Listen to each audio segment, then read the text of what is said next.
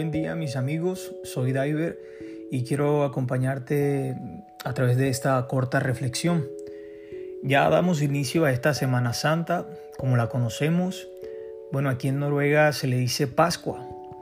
Estuve averiguando el significado, que es la Pascua en realidad, y encontré que es festividad religiosa que se celebra en la primera luna llena de primavera en la que los judíos conmemoran la liberación de la esclavitud de su pueblo en Egipto.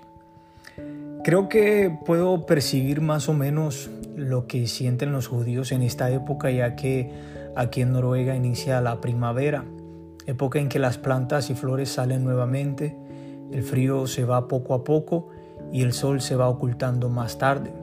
Pero aún así, saben, no dejo de extrañar mi Semana Santa en Colombia, los dulces, especialmente de mango y de papaya, que me gustan tanto. Aquí se reparten son eh, huevos de Pascuas. Eh, bueno, les explico un poquito. Eh, son obviamente unos huevos que, hacen de, de plástico y dentro los llenan de dulces y se los reparten. Estuve también averiguando de dónde viene esta cultura o esta costumbre de repartir estos huevos y encontré que la iglesia adoptó, imagino pues que ha sido la iglesia católica, adoptó la costumbre de regalar huevos como símbolo de resurrección a la salida de la misa de Pascua.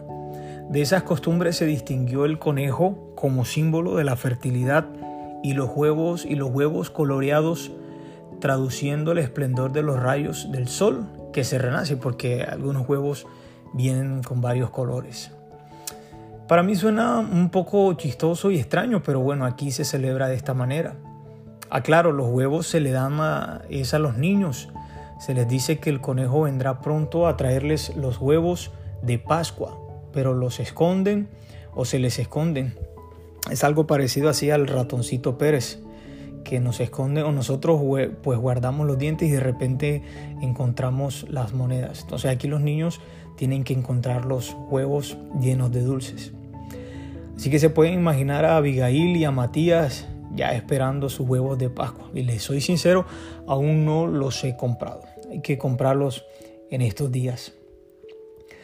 Bueno, ya estamos en la semana principal y santa, como le llamamos, para recordar la pasión de Jesús, aquel que murió y resucitó por nosotros pero ya casi se escucha muy sencillo decirlo y de costumbre ver y escuchar la, misma historia cada año.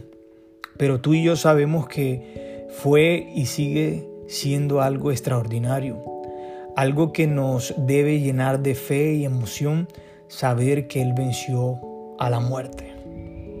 Cada vez que pasan los años y envejecemos, ustedes saben que estamos más cerca de la muerte o sentimos que estamos más cerca de la muerte. Cada vez que enfermamos, sentimos que estamos más cerca de la muerte.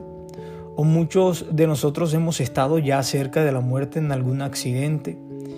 Y siempre nos llegará ese momento en el que estaremos, obviamente, en el valle de la muerte. Pero puedes decirlo hoy conmigo, en tu mente, en tu corazón y con tus palabras, no temeré porque Él está a mi lado. Yo te digo en este momento, no temas porque Él está contigo. ¿Sabes? Que Jesús no solo estuvo cerca de la muerte, sino que sintió la muerte propia, con todo su peso. Todas nuestras enfermedades las sintió, todos nuestros dolores Él los sintió, todas nuestras vergüenzas, depresiones, angustias, y el desamparo lo sintió, lo vivió en carne propia. Creo que de esta manera el Dios que nos creó a su imagen y semejanza ahora conoce en profundidad nuestro dolor. Me explico. Mire, nadie va a entender, escucha, nadie va a entender el dolor que siente una madre que ha perdido a su hijo si no se pierde a uno. Nadie va a entender a una persona que tiene un familiar cercano muy enfermo si no se tiene a uno. Ahora, Dios se hizo carne para salvarnos para pagar el precio que nos tocaba pagar a nosotros, pero mayormente para vivir lo que vivimos en este mundo. Por eso Filipenses capítulo 2, verso 7 dice, sino que se despojó a sí mismo tomando forma de siervo, haciéndose semejante a los hombres. No sé algunos de ustedes si han visto la película Milagros Inesperados, una de las últimas escenas donde el, condenado a la silla eléctrica es llevado a la muerte. Él se llamaba Edward de la Croix, de la Croix, sí, eh, un recluso francés que tenía como mascota un ratón el cual le pone por nombre señor Jingles. Vemos cómo fue tan cruel su muerte en la silla eléctrica, eléctrica eh, ya que el antagonista de la película no mojó la esponja al colocarla en la cabeza y esto dio como resultado una muerte muy cruel. Tanto así que el cuerpo se llenó de llamas, se expandió un olor muy fuerte en la sala y los presentes se aturdieron. Creo que se marcharon, no recuerdo muy bien. Y sufrió en gran manera el condenado a la muerte. Pero mientras esto pasaba vemos como John Coffey, el que hacía los milagros, estando en su celda sintió el mismo dolor que su compañero. ¿Saben? En esta parte de la película me conmoví tanto y entendí el por qué Jesús le dio a sus discípulos.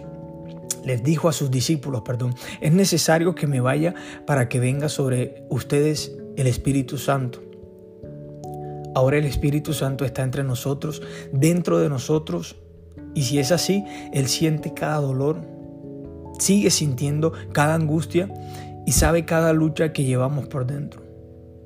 Él es el John Coffey de tu celda, de nuestra celda, donde todos estamos de una u otra manera condenados a la muerte.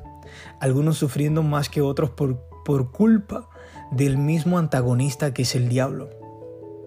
Y que siente todo lo que sentimos, Él siente. Y por eso nos ama tanto.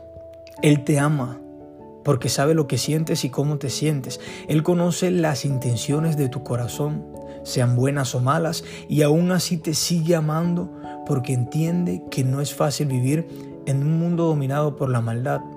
Pero sabes, termino dándote la mejor de las noticias. Aunque esta, aunque esta semana recordamos su muerte, aún mayormente recordamos su resurrección. Piensa que es el tiempo para que te levantes, para que vuelvas a empezar, para que confíes en Él, porque Él te entiende. Y aunque estés sufriendo, piensa que pronto llegará tu recompensa. Y te voy a decir cuál es. Juan capítulo 11, verso 11 al 14 dice que Jesús compara la muerte con un sueño. Dicho esto, les dijo pues, nuestro amigo Lázaro duerme, mas voy para despertarle. Dijeron entonces sus discípulos, Señor, si duerme, sanará. Pero Jesús decía esto de la muerte de Lázaro y ellos pensaron que Jesús hablaba de reposar del sueño, o sea, de lo que del sueño normal que tenemos todos los días. Entonces Jesús les dijo claramente, Lázaro ha muerto. La Biblia compara la muerte con un sueño más de 50 veces. Así que no temas, porque todos dormiremos, ya que la muerte no tiene poder sobre nosotros y todos viviremos por siempre. Por eso decimos, aunque ande en valle de sombra y de muerte, no temeré. No temeré, puedes decirlo, porque tú estás conmigo, porque Dios está contigo. Gracias, que tengas un buen día y espero que puedas escuchar el próximo episodio de esta reflexión a través del audio. Dios te bendiga, Dios te guarde y oro para que sea Dios sanando tus enfermedades, sea Dios trayendo paz a tu corazón y llevándose la angustia que hay en este momento, las preocupaciones, y puedas descansar en Él y que Dios pueda llevarse todo temor a la muerte, porque hoy entendemos y hemos aprendido que en Dios vamos a dormir y algún día despertaremos junto a Él. Gracias Señor. Amén y amén.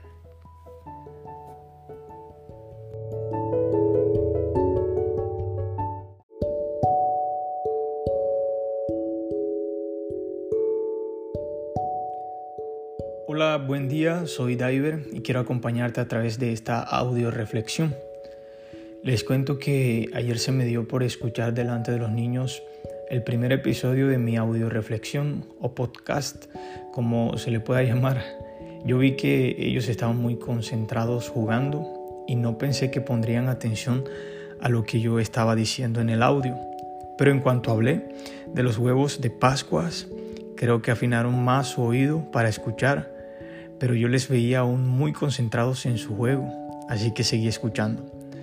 La protesta inició cuando escucharon que yo aún no había comprado los huevos de Pascuas, pues se supone que ellos esperan que el conejo los traiga y se los coloque en algún lugar de la casa o en el jardín y ellos puedan salir a buscarlos.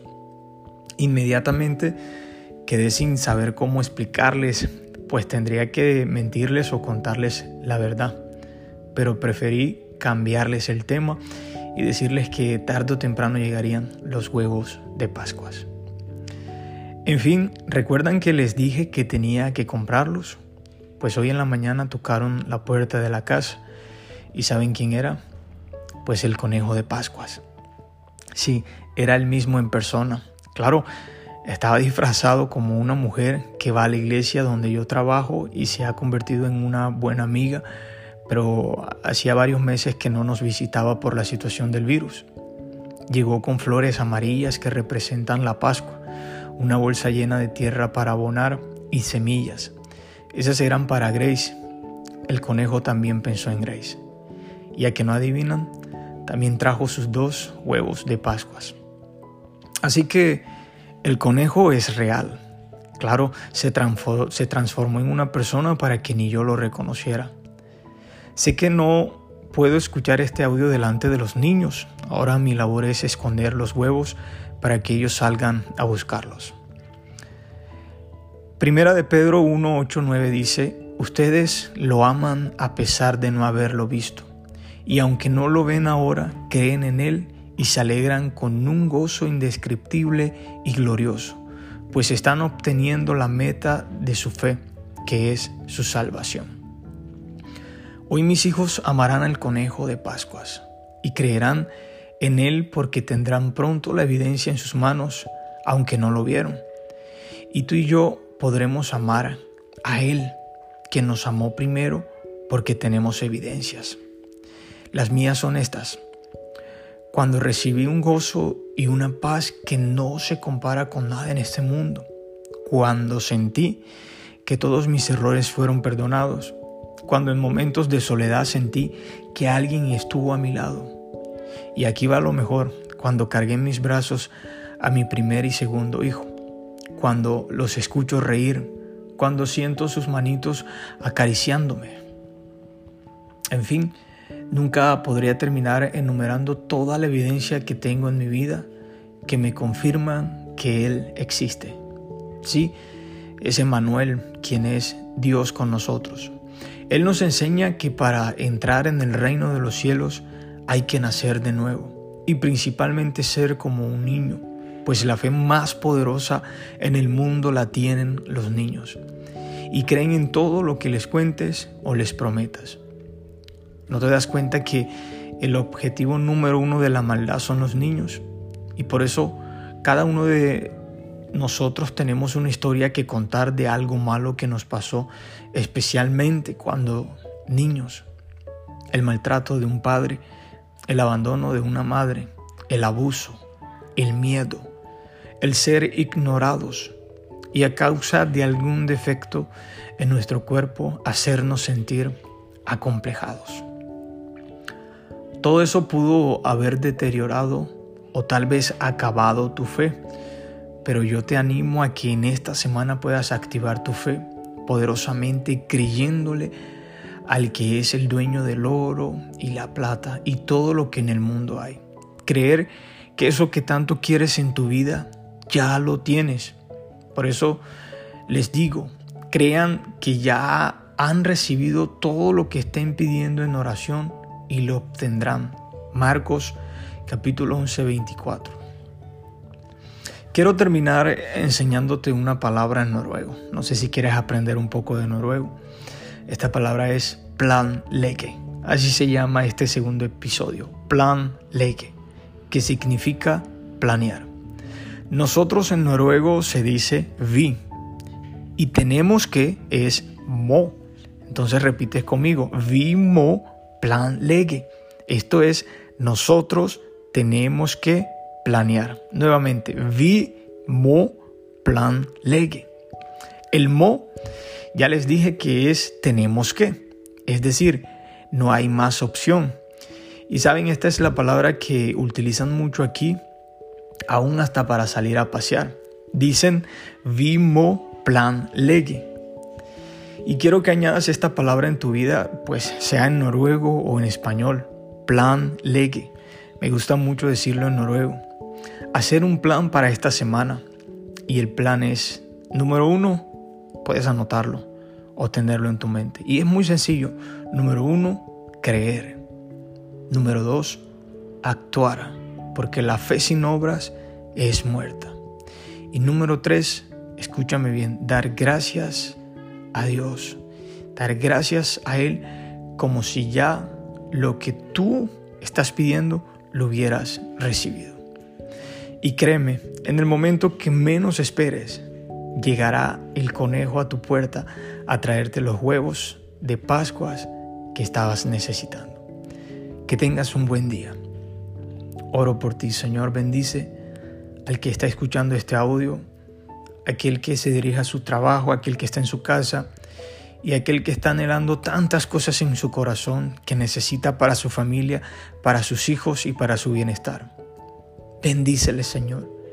Ayúdales a aumentar su fe. Ayúdales a actuar y ayúdales, Señor, a que ellos se puedan, puedan entender el plan que tienes para sus vidas. Pero que ellos en su plan legue, en su diario vivir, puedan tener un plan trazado y es de creer en ti. Gracias Dios. En el nombre de Jesús. Amén y amén.